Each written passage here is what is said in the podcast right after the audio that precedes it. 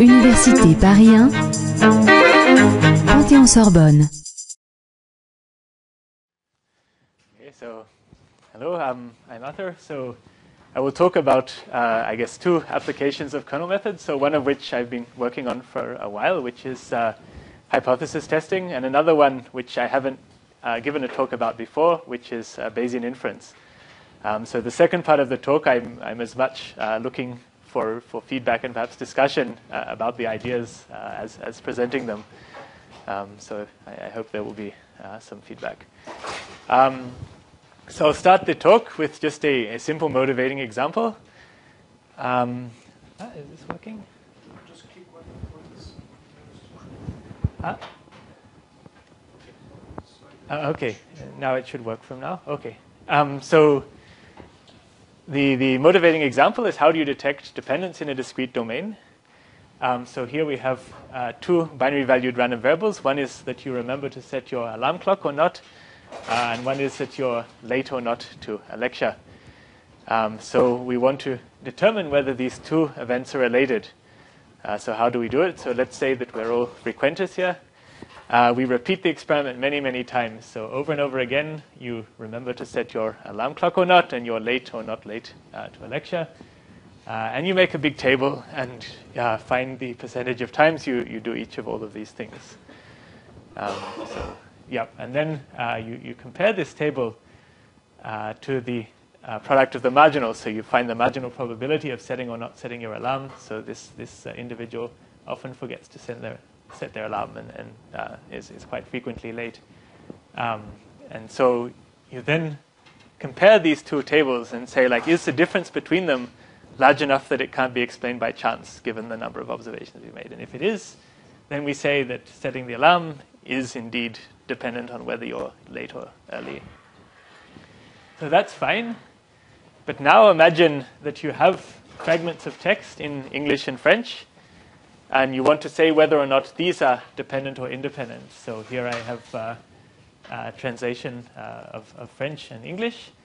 Um, so if, if one text is a translation of the other, then clearly they're dependent. If one text is not a translation, uh, and so in this case, of course, you, you could make like you know the, if you have like many five-line extracts of English and French text, you might make like then an enormous like 10 million by 10 million table of all possible five line English sentences and all of their French translations, and you might try and determine whether these are dependent or not from that table. But obviously, like you will need to spend, yeah, like you will need a colossal amount of data to fill this table. So clearly, this uh, approach of making a table of, of joint probabilities is not going to work for this high dimensional data. So now let's turn to continuous domains. Um, so in this case, I have a sample, uh, x and y. Each of these are real valued, and I've uh, constructed this sample such that these variables are dependent, uh, although I've, I've, set it up such that the linear correlation between them is zero. And we want to tell whether, again, like from this sample, the joint distribution is sufficiently different to the product of the marginals that you can't explain it by chance. So one classical approach uh, to solving this is that you just bin your space and then you get back to the previous problem. So you make a table of probabilities for the joint distribution, and like the intensity of the uh, color here is uh, a reflection of how many points fall in each bin. And you compare this to the product of the marginals. Um, and again, if, if it's uh, sufficiently different that it can't be explained by chance, then you're saying that these are dependent. Um, there's one uh, addition, though, which is that as you see more samples, you want to make your bins more and more fine because then you don't miss dependence at small length scales. So it's a little bit different in that sense, but apart from that, it's the same. Um, but again, you're going to run into trouble in high dimensions. So when each uh, of the variables in not, is not a real number but is in R4, uh, you can embed that previous example in, in R4, and you just get too few points per bin to detect dependence when you use this space partitioning approach. Okay. So this leads, I guess, to the first motivating question, which is can you represent and compare probability distributions in high dimensions uh, without having to like do a density estimation or a space partitioning or something like that? Um, so the second motivating question, which is going to uh, be discussed in the second part, is in the case where you've got more than two variables. So here, uh, in this example, uh, which is cross-language document retrieval, I have a query document in one language, which here is Portuguese, and I've got a set of possible target documents uh, in Swedish in this case, and I want to find which of the target documents is most likely to be the translation of the Portuguese query document. So in this graph, what each of these edges means is that I have training examples um, of documents translated from Portuguese to Spanish, Spanish to French, French to English, English to Danish, and so on. So I have these training examples.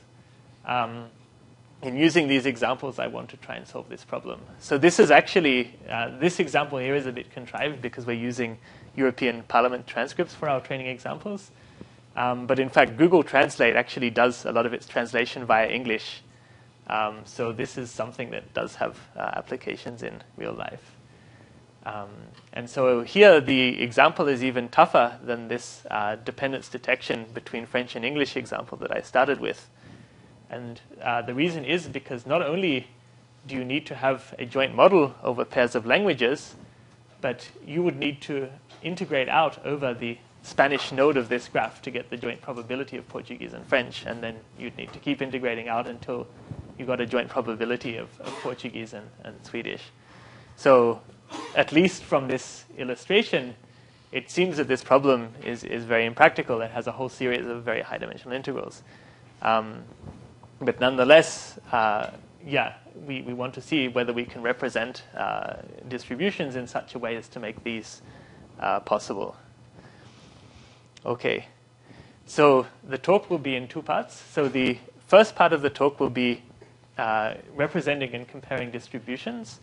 Um, so I talked about independence testing, but this is actually a special case. So if I have a distance between two probability measures, then a special case uh, of the independence, uh, I mean, a special case is independence testing because then I'm comparing the joint distribution to the product of the marginals. So, like if I have a distance between P and Q, then the distance between the joint and the product of the marginals is a measure of independence. So I can use that for that problem. Um, so I'm going to use two different intuitions for this. Uh, one is looking at a distance between uh, expectations of nonlinear features. Uh, and the second is looking at a function that reveals differences in distribution. So what I mean by these two statements should become clear from my examples. Um, and then I'll, I'll, show how to use this uh, distance measure in our hypothesis test. Okay, so the second part of the talk, I, I title it in a slightly joking way, the kernel Bayes rule. Um, so in this case, uh, this uh, setting is designed to be used when perhaps uh, you can't necessarily write down an explicit model, but you can generate samples from it. Um, so it might be that you can draw from a joint distribution over two variables, but it's hard to draw samples from the posterior. Or it might be that your system's very complicated and you can't model it at all. So, like, you know, if, if you're trying to find the uh, model that takes what I am seeing now and mapping it to my brain activity, that's a very uh, difficult thing to write down a parametric model for. But you might be able to take lots of MRI readings and lots of uh, images and then uh, like do some inference based on those observations. So um, one uh, approach that has been uh, proposed for these kinds of problems is approximate Bayesian computation. And so this is something that, like as a machine learner, I don't know much about. Um, and so I'm hoping that I will get uh, feedback about uh, whether this is indeed like a, a, good alternative for that. And I'll present some examples. Okay, so kernel distance on distributions. So I'll begin with just the intuition of, of looking for differences in expectations of nonlinear features of the variables. So let's say you have two variables in one dimension. They're both Gaussian, and you're trying to tell whether they're different. Uh, so what do you do then? You do a t-test. So you look for the empirical expectation of the mean under one and the other distribution. You say, are they far enough apart that it can't be explained by chance? If so, then you say that they're different. So now let's say we have two Gaussians, and they have the same mean. How do we tell whether they're different or not? So obviously, like if you look at the expectation of the random variable itself, is going to tell you that they're the same. Um, but instead, uh, what we can look at is the expectation of a nonlinear feature of the random variable.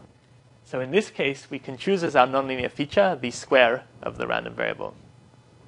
Okay? So now here I've drawn the uh, density functions for the uh, x squared feature, and these two bars represent the expected values of this nonlinear feature. So you can see that the expectation of the nonlinear feature is different in this case, and so that means one could again uh, determine whether this difference is large enough that it couldn't be explained by chance. If so, we reject uh, the null hypothesis.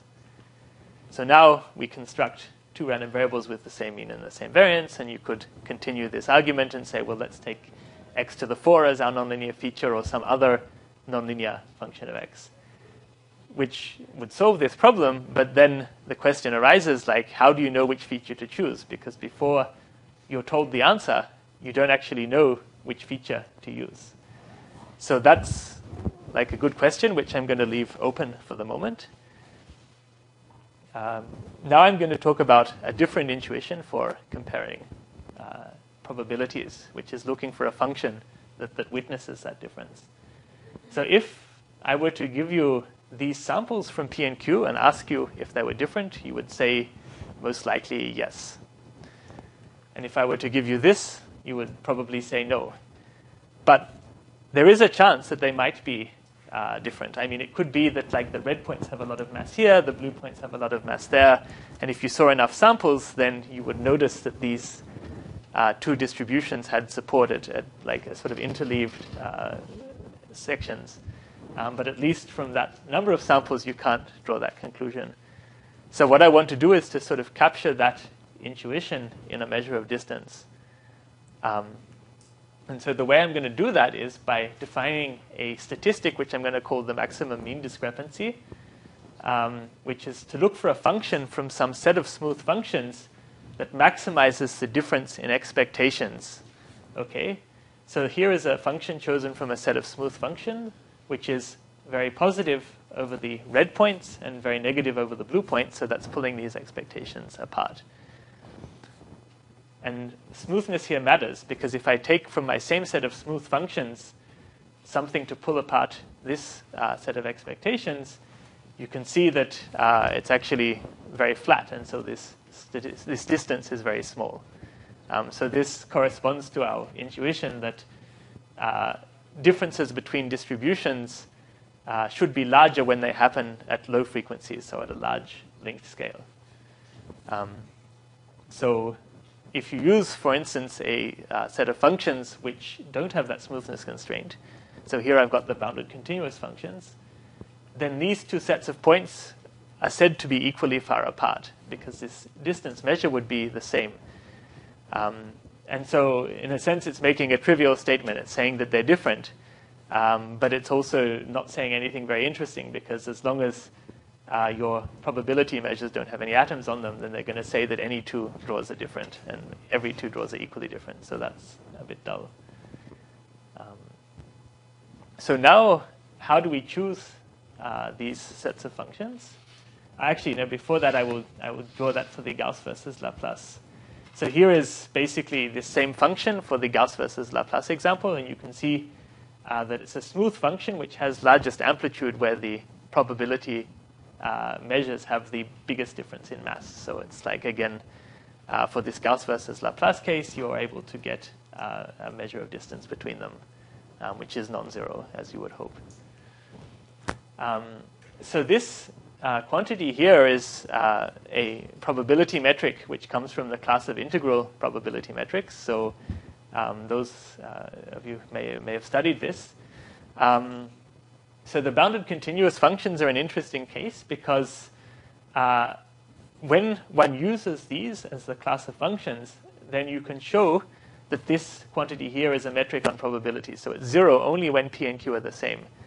But it's also, from a practitioner's point of view, not a very interesting metric because, as we've seen, for any two sets of samples, it says that they're equally far apart. Um, so other classes of functions you might use are functions of bounded variation 1. So the, uh, if you've ever used the Kolmogorov-Smirnov test, the statistic there is actually this statistic where you use the functions of bounded variation 1 as your function class. Um, another set of functions which you might have encountered the bounded Lipschitz function. So if you've ever used an earth mover's distance, that's again this statistic with the bounded Lipschitz functions as your set of functions. So these are all instances of this uh, metric. So what I'm going to use uh, as my set of functions is a unit ball in something called a characteristic reproducing kernel Hilbert space. So the term characteristic just means that uh, it's rich enough to ensure that this is a metric. So to ensure that this is zero only when P and Q are the same.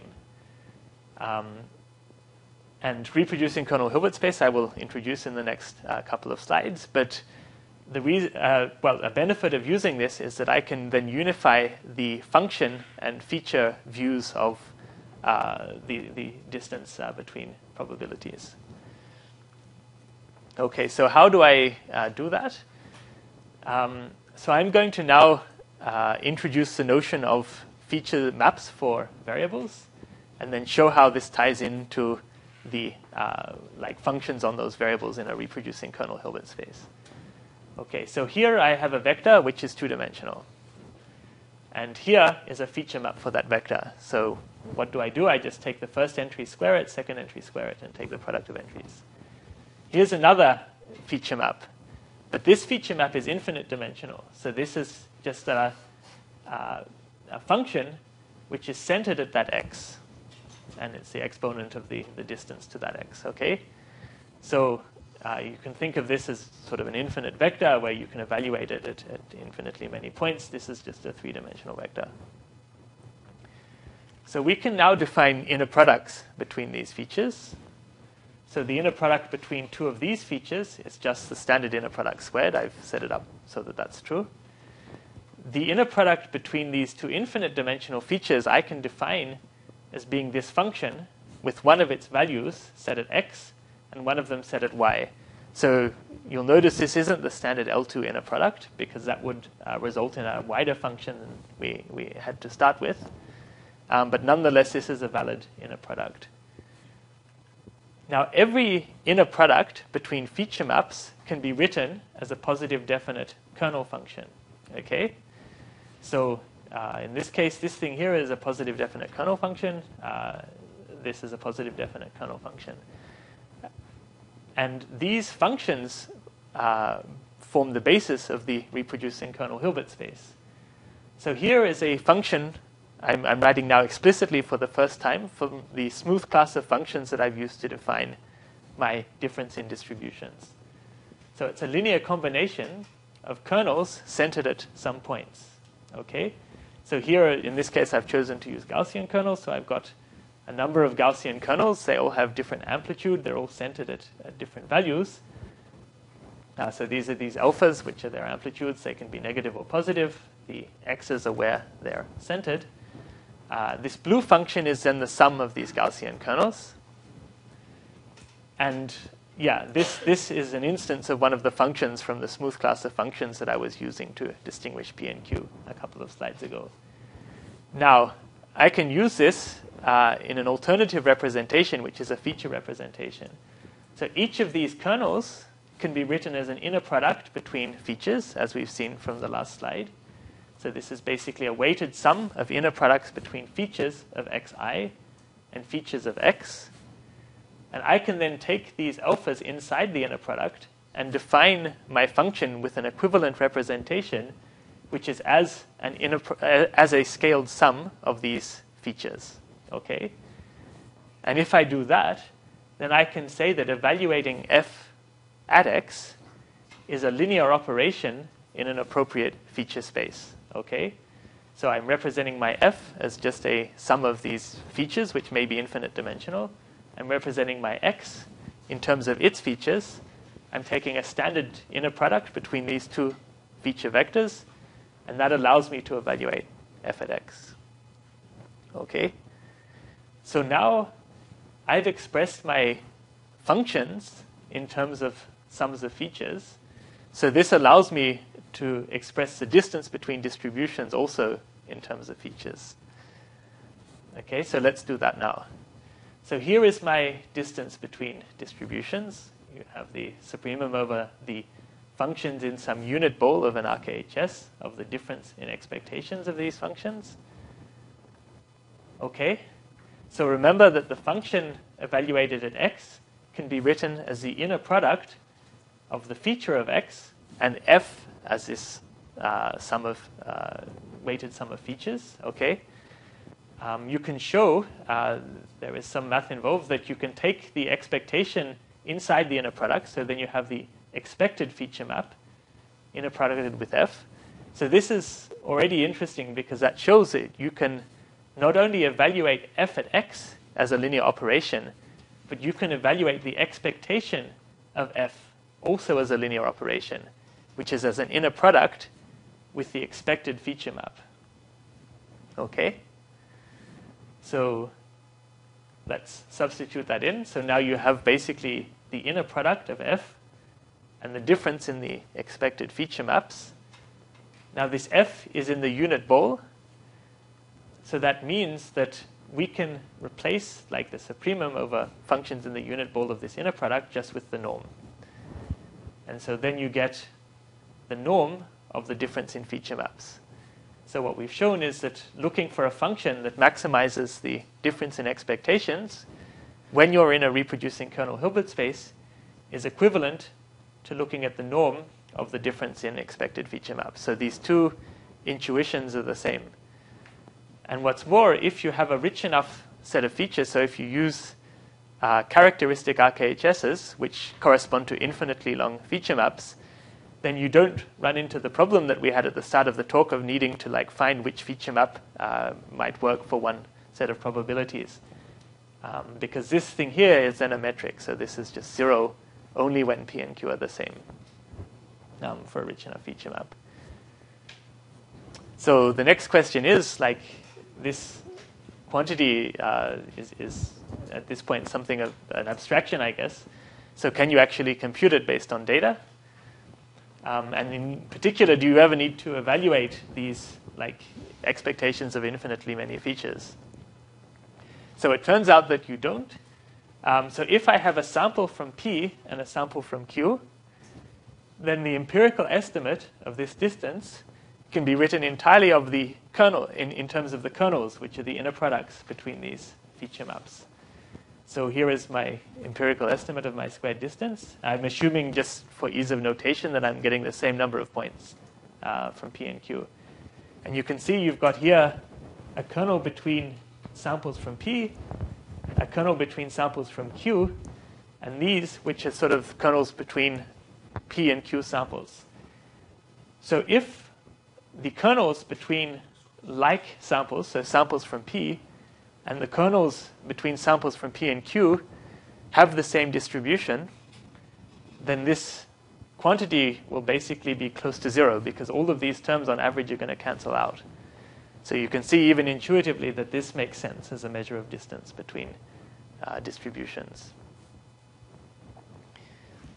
Okay, so now we have a distance measure. How do we use that for hypothesis testing? So uh, in this case, we have two hypotheses. So the null hypothesis is that we have two equal distributions. The alternative is that we have two unequal distributions. And given samples from P and Q, we compute the statistic. If it's far from zero, so if it's large, we reject the null hypothesis. We say it's unlikely that P and Q are the same. If it's close to zero, then we accept the null hypothesis. So large and small, of course, are very vague terms, and I, I want to say more about that. So unfortunately, um, for, for those of you who've studied U statistics, this uh, empirical uh, estimate is actually a uh, degenerate U statistic. Um, so that means that it, uh, in the large sample limit, its asymptotic distribution is, is quite nasty. So it's an infinite weighted sum of chi-squared random variables, where the weights of that sum are the solutions of this eigenvalue problem. So this is a kernel where I've uh, basically like centered the kernel, so I've, I've subtracted expectations of each of the individual terms uh, from it. And this p is the p uh, which is the distribution from which my points are drawn. So this expression here sadly isn't a Gaussian, and in fact, uh, if you draw a sample from it, it looks very non-Gaussian, it's very skewed. And what you want to do now is to find a quantile of this distribution, uh, which is, is sort of here, such that if you exceed this, then it's very unlikely that uh, you've drawn your statistic from the distribution where p and q are the same. So how do you do that? The, the first obvious answer, of course, is bootstrap. So you have all your samples, you throw them in a bag, you randomly draw things that you say are from P and Q, and then you generate many, many instances of this statistic, and you draw your histogram, you compute the quantile. Um, another approach uh, is to use uh, Pearson curves. So it turns out that even though this uh, is an infinite weighted sum of, of chi-squareds, you can still compute in closed form its first four moments. So you can plug those four moments into um, a family of a parametric family of distributions. You don't get any guarantees of consistency, but um, like a lot of the times it works okay in practice. And so here I've plotted a Pearson curve fit for one uh, instance and a cumulative distribution function, um, which is the true one, and uh, at least often uh, in the tails, actually, the fit is very good. Um, you can use finite sample bounds on the statistic, so you can get those with McDiarmid. It's actually very easy, um, but they're not very useful uh, because uh, they're usually too loose. Um, the fourth approach, which is one which is a little bit uh, different, is actually that you can, in fact, make a consistent estimate of this infinite weighted sum of chi-squareds, and you can use that in your test. So if you remember, the uh, distribution of this statistic is this infinite weighted sum of chi-squareds, where these lambdas are the oath eigenvalues of the kernel with respect to p. You can actually estimate a finite set of those eigenvalues just by computing the kernel matrix on the aggregate sample for p and q. So you compute the kernel between all of the points you've drawn from P and Q, you compute its eigenspectrum, and you use those eigenvalues in this weighted sum here. And you can show that as you see more and more samples, this finite sum will converge in distribution to the correct distribution. Um, and often the eigenspectrum, uh, in, in many cases, decays very quickly. And so the convergence actually uh, happens sort of in, in reasonable sample sizes. So here I'm comparing that approach to Bootstrap on a uh, neural data set for increasing sample size uh, and type 2 error dropping as, as the sample size increases. And you can see that in this case, uh, the Bootstrap and, and uh, Spectrum approach actually are pretty similar. So this seems to work. Okay, so at the beginning of the talk, I spoke about independence, so let's return to that now. So in independence, you'll remember that it's basically a two sample problem, but the difference is that you're just comparing the joint distribution and the product of the marginals.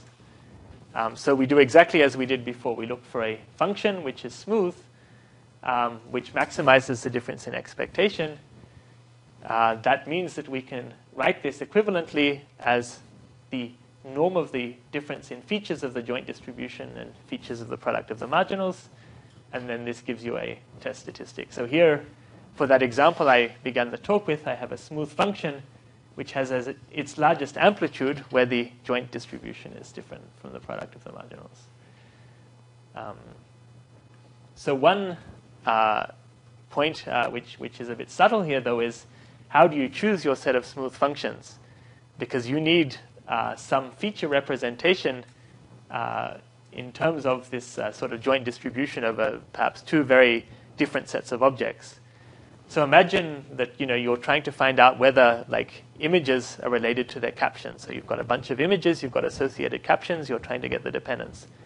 And you have a kernel between images, which is the red one, which is the level of similarity between images. You've got a kernel between the captions, and you want to use those to create a kernel between an image caption pair and another image caption pair.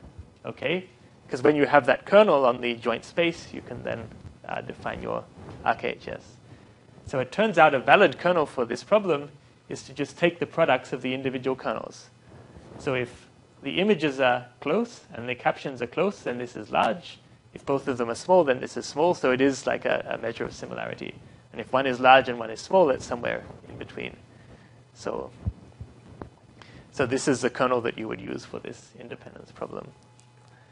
Okay, so now we have our uh, English-French example from the beginning of the talk.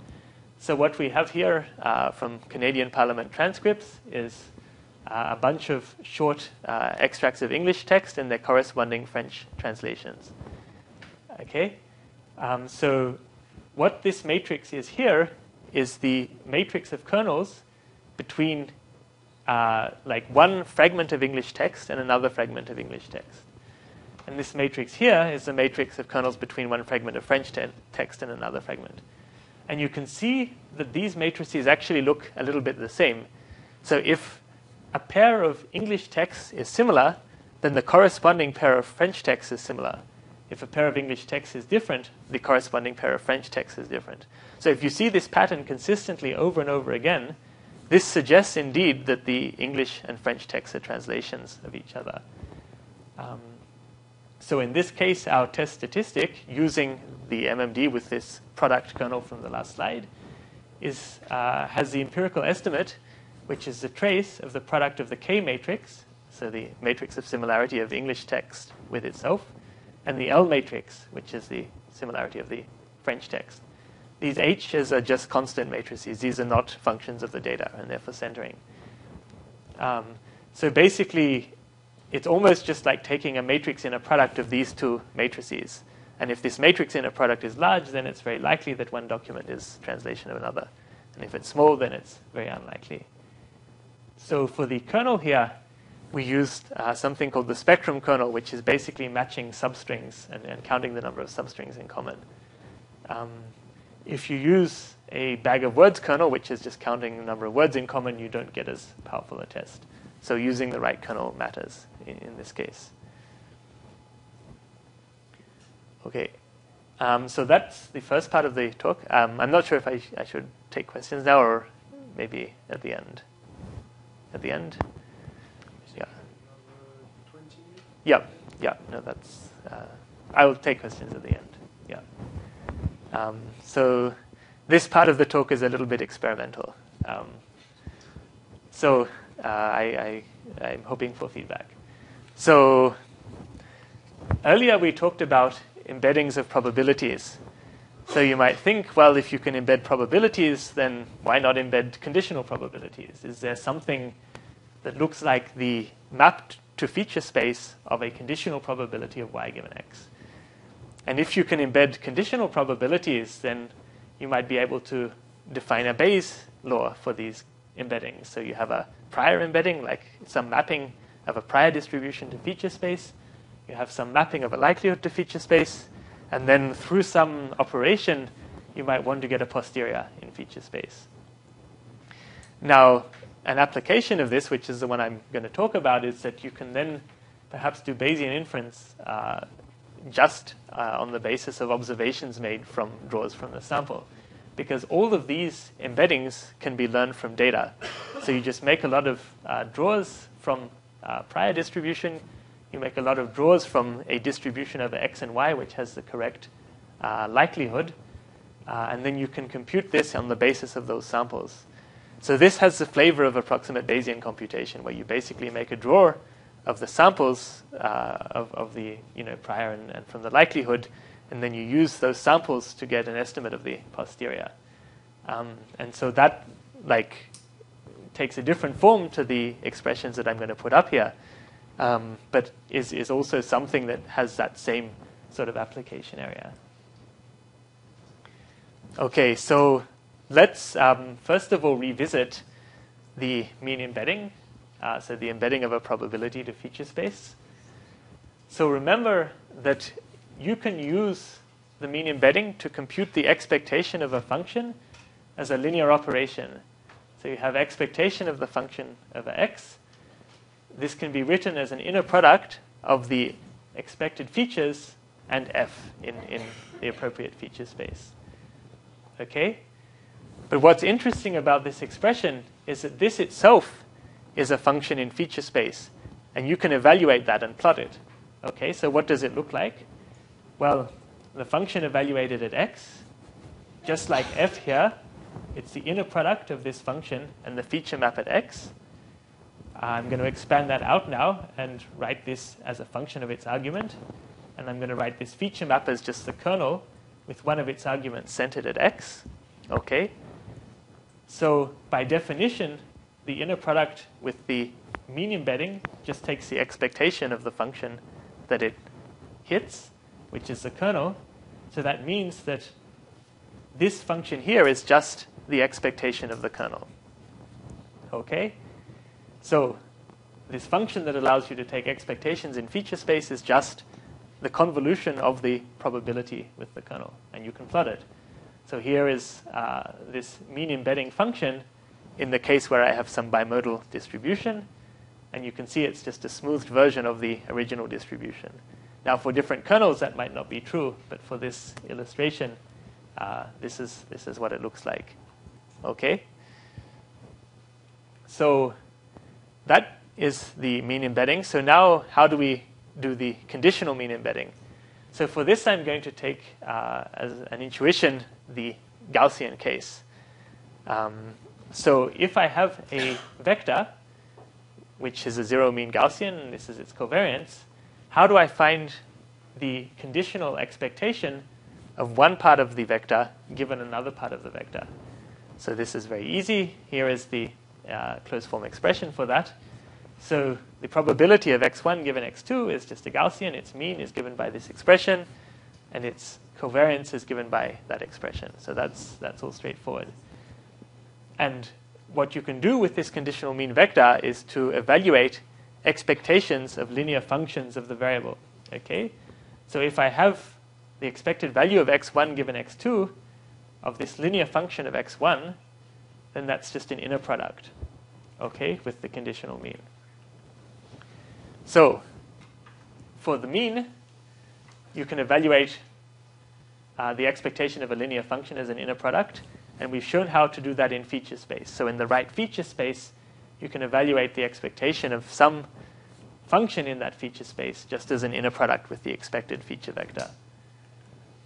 So for the conditional mean, I know what to do in the linear case. The expectation of a linear function of x1 is just the inner product with the conditional mean. Now, what do I do in feature space? Um, and in particular, can I define something like a covariance in feature space, which would allow me to then define something that looks like a conditional mean in feature space? So that is the approach I'm going to take. So I have uh, already the mean. I'm going to then define a covariance in feature space. Um, which is exactly analogous to the finite dimensional covariance. I'm going to use that covariance to define a conditional mean, and I'm going to use the conditional mean to do Bayesian inference. Okay, so to get a covariance in feature space, I need to define an outer product because a covariance is the expectation of like xy transpose. So the outer product for vectors is something very simple. It's just like uh, FG transpose. Um, and the outer product is itself a matrix which has a particular effect on new points that it arrives at. So if you take this matrix and you make it act on a vector v, then this can equivalently be written as the inner product of g and v multiplied by f. So the scalar multiplied by f. So we want to define something that looks like this, but in a feature space. Okay? So it turns out that you can. So this uh, tensor product between f and g is the exact analog of this fg transpose. And it's defined in exactly the same way. So if you have f cross g, this is an operator mapping from the g function space to the f function space, such that when you make it act on a function, you take the inner product gv and multiply it by f, exactly as you did before. So nothing has changed, basically. Okay, so now we have the outer product. We can define the covariance by taking expectations of it. Okay, so here again, you have your vectors in RD and RD dash. The expected value of the outer product, x, y transpose, is the covariance. Okay, and if you take the covariance of a linear function of x and a linear function of y, uh, you can just write this as A transpose CXY times B. Okay? And all of these properties hold in infinite spaces. So you have a feature map of x, you have a feature map of y. The covariance is just the expectation of the tensor product of these feature maps. And this property here still holds. So the covariance of f of x and g of y is the mapping of C, uh, of G through C. So uh, C maps from the G Hilbert space to the F Hilbert space, inner producted with F. So I've just drawn the same two things uh, in, in basically infinite spaces. So this covariance operator is a, um, like this might be infinite dimensional, but you can show that for bounded kernels it's Hilbert-Schmidt. So the sum of its squared singular values is going to converge. So even though it's infinitely large, it's still, in, in some sense, a well-behaved uh, quantity. Okay? So I've defined the mean. I'm now going to define the conditional mean embedding. So remember what the conditional mean embedding is. It's just uh, something like a, a, function in an appropriate uh, reproducing kernel Hilbert space which allows you to take conditional expectations as linear operations, so as inner product in that reproducing kernel Hilbert space. Okay? And just as we could plot the mean, we can plot the conditional mean embedding. So if such a thing exists, then it's a function of y. It's in the Hilbert space, so you can evaluate it at y by taking the inner product with the feature map of y. You expand out the feature map in terms of the kernel on y, which I've written as L here. Um, and then you just get that your uh, conditional mean embedding is just the conditional expectation of the kernel on y. So here I've plotted that. So I've got a distribution over x and y. For every x value, I've plotted the conditional expectation of the kernel on y given x. So for every x value, you get a smoothed uh, estimate of the slice of that distribution at that x uh, over y. And it turns out that you can use these covariances in feature space to define this conditional mean. So under some smoothness assumptions, which I will not uh, talk about, um, this property here uh, holds. Okay.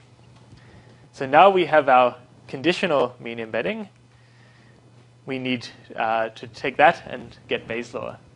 Okay, so to define my notation, I have a prior, which is pi, I have a likelihood, which is p of y given x. Now I can use these two to define a joint distribution. So here I'm going to be uh, a bit careful with my notation. P of x and y is some joint distribution, but it's not necessarily the same as the distribution I get when I multiply p of y given x by pi of x. So I'm going to define the random variables z and w as being the result, like being the random variables which have this distribution, which is p of w given z, which is that, times pi of z, okay, to distinguish them from x and y, which have a different joint distribution, okay? So then I can compute my marginal, which is just integrating out the z variable, and then I can write Bayes' law like this, okay? So this I'm writing as my posterior uh, q of z given w and I want to get a mean embedding for this expression here. Okay? So how do I do this? Well, I already know how to do conditional mean embeddings. I just take the covariance between z and w and the covariance of w inverse times the feature map of w, and this gives me my conditional mean of z given w. So just in the same way as I did a conditional mean for Gaussians. But the trick is to compute these quantities. Okay? So how do I do this? So my C of W is just the expected value of the tensor product of W and itself. The CZW is the expected value of the tensor product of the feature map of Z and the feature map of W. And it turns out that these can be computed using the same conditional mean update, but acting on the prior. So you notice here I have just the feature map of W. Here I have the feature map of the prior. If I use this conditional mean update, I get my correct covariance uh, for the posterior distribution. So this notation here is a little bit weird. Um, so normally I would have something like CYX. The reason I've written this is because this is the covariance between the tensor product of y in itself and of x. So the notation is a bit messy, but nonetheless, the updates are just these same conditional mean updates I was doing all along. So, like at least conceptually, there's there's nothing uh, difficult about it. Okay, so that's uh, all quite abstract. Can you actually compute it from samples? Um, so it turns out that you can. Um, so I want to get the conditional expectation of some function of z given w. Um, this is my empirical expression for that. And I have that this converges, uh, at least polynomially. Um, so just to give you an idea of what the terms mean, this f uh, x is just f evaluated at the training points drawn from pxy. Okay? This ly is the vector of kernels between the y training points and my new one that I want to condition on. So basically, like how similar that new point is to all of my training points. And then this r vector takes this vector of similarities and reweights the f's at the training x's to give you the posterior expectation. Okay, and that's learned from data. Okay, so I did uh, make a brief warning earlier that I needed some smoothness assumptions. Um, so I'm putting those in, in small print at the bottom. Um, but basically, uh, what this these smoothness assumption means is that the ratio of the uh, prior on x to the uh, p of x, the marginal of this on x, needs to be in a smooth subspace of the RKHS. And likewise, the conditional expectation here needs to be in a smooth uh, subspace of its RKHS. So if the smoothness assumption holds, then this holds. So it might be possible to do uh, like uh, better proofs, but uh, that's what we have so far. Okay, so I think um, a lot of people in this room know what ABC is. Uh, this is my quick overview, but basically, like in this case, you're getting an estimate of the posterior by drawing from your prior, drawing from your likelihood. You get a big scatter of samples, and then when you're conditioning on a particular y, you take a slice through this sample around that y, and that gives you an estimate or a sample of p of x given y. So obviously, like the thinner your slice, the more accurate your estimate, but too thin a slice means that you need a lot of samples before you get a good estimate. So there's that sort of trade off. Okay? So this is another way of using a sample drawn from, uh, from the prior and from the likelihood to uh, get an estimate of the posterior. Okay, so here is our uh, current comparison with ABC. So um, this is just a very simple case where we've just drawn x and y from a, a huge Gaussian uh, we've computed the true uh, posterior expectation of x using the empirical covariance matrices at different sample sizes. We've computed the posterior expectation of x given the kernel Bayes law, and we've computed it using ABC. So on our axes, we have CPU time and mean square error. So as you spend more time, your error goes down. And the numbers next to each point indicate how many samples we've used. So basically, as we use more samples, CPU time goes up, error goes down. Um, and you can see that at least on this example, uh, we are getting closer to like the, the best we could do for the number of samples we see, or for the, the amount of uh, computation we're willing to put in, uh, than the uh, kernel, uh, than the ABC approach. So in this case, we're in a total of uh, four dimensions. So x and y each have two dimensions. In this case, we're in a total of 12 dimensions, so each x and y each have six dimensions. And you can see that the gap gets wider as the number of dimensions grows. So uh, it might be that uh, we, are, we are being naive in our implementation of ABC and that there are more sophisticated ABCs we should try. So that's what I, I will sort of ask uh, the audience at some point to, to uh, suggest. Um, so the last experiment I'll talk about is an ex- uh, a comparison with the extended Kalman filter on a uh, robot task. So what we have is a robot with a camera which is pointing around a room, um, and it sees a series of images. And we want to uh, basically reconstruct which way the robot is pointing from uh, the images that it sees. So again, like obviously, it's very hard to construct a parametric model which takes an image of a room and maps it to a position, but you can take a lot of samples. Um, of this system and then use uh, kernel Bayes rule. Um, so this is what we did. We uh, have uh, 3,600 samples in total. We use 1,800 for training. um, and we had Gaussian noise. So in this case, our results are, uh, again, that we uh, seem to be doing better than extended Kalman filter. Um, so we have two columns for each of these uh, results. So for the kernel Bayes rule, um, in this case, we just take our uh, orthogonal matrix and we just pretend that it's a long vector and use a Gaussian kernel. So we ignore the structure in the uh, matrix of, of orientations. Um, here we use a correct kernel between uh, members of the orthogonal group. So you can see that using a correct kernel helps performance. Um, this is the same two cases for the Kalman filter, and uh, the EKF really relies on having a good parameterization of the angle, whereas we uh, are, are, more robust to having a very poor parameterization of the angle. So that's, uh, I guess, a nice property. Okay, um, so that was 20 minutes. I timed it well. Um, yeah, so the overview, um, yeah, we, we have defined on one hand a distance between probabilities, uh, which we can use both for two sample testing and for independence testing. Um, and even in, in high dimensions and, and, perhaps with data where it's very difficult to make uh, distribution estimates. Uh, then uh, we're also able to define a Bayes law using uh, mean embeddings of the prior and of the likelihood.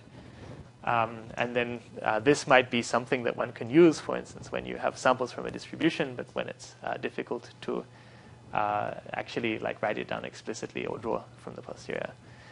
Um, so this is work with uh, a great number of very talented co-authors, um, some of whom are listed here. So thank you.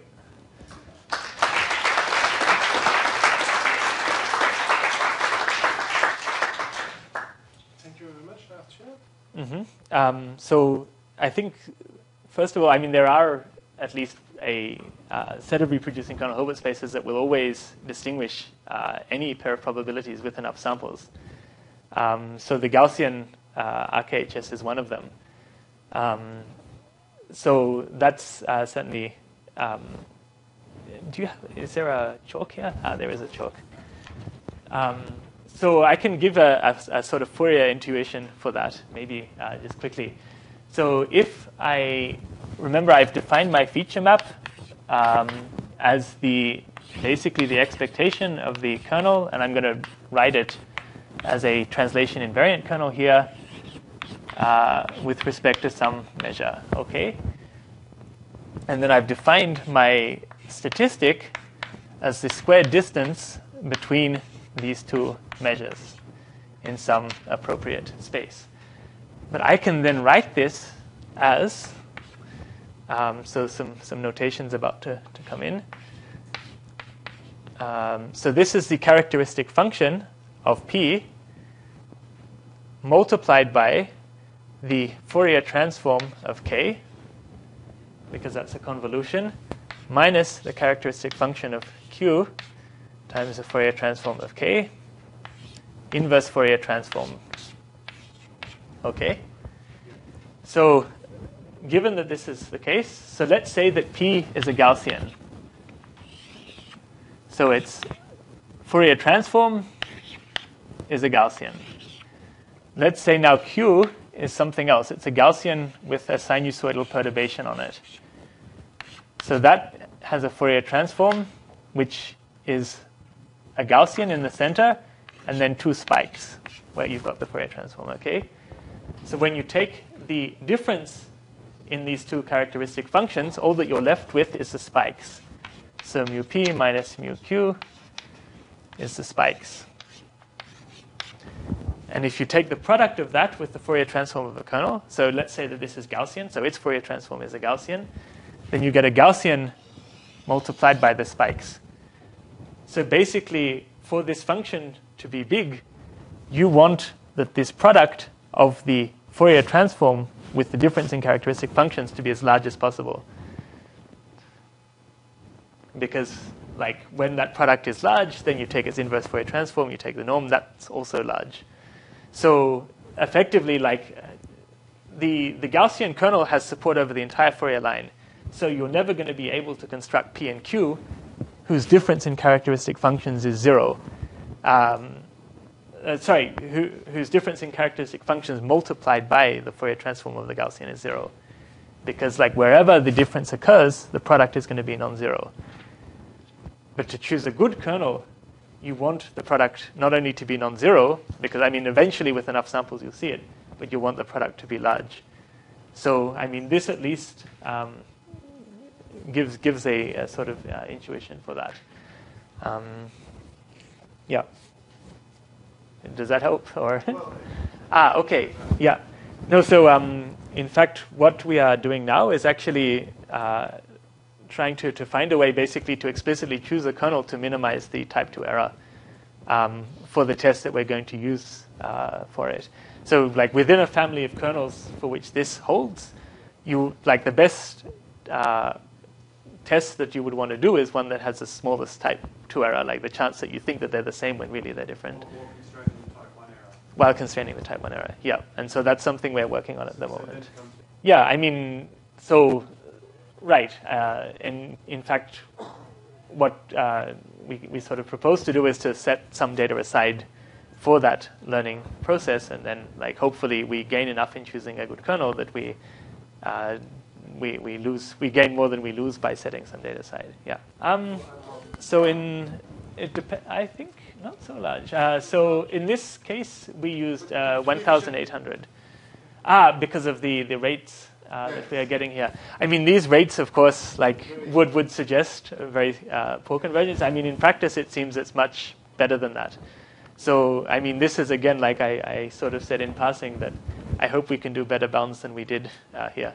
So it, it, that's probably more a, a, comment on, on our uh, math than on uh, how good the result could be. Uh, right. Ah, yeah, so the, the, the kernel you use for pi.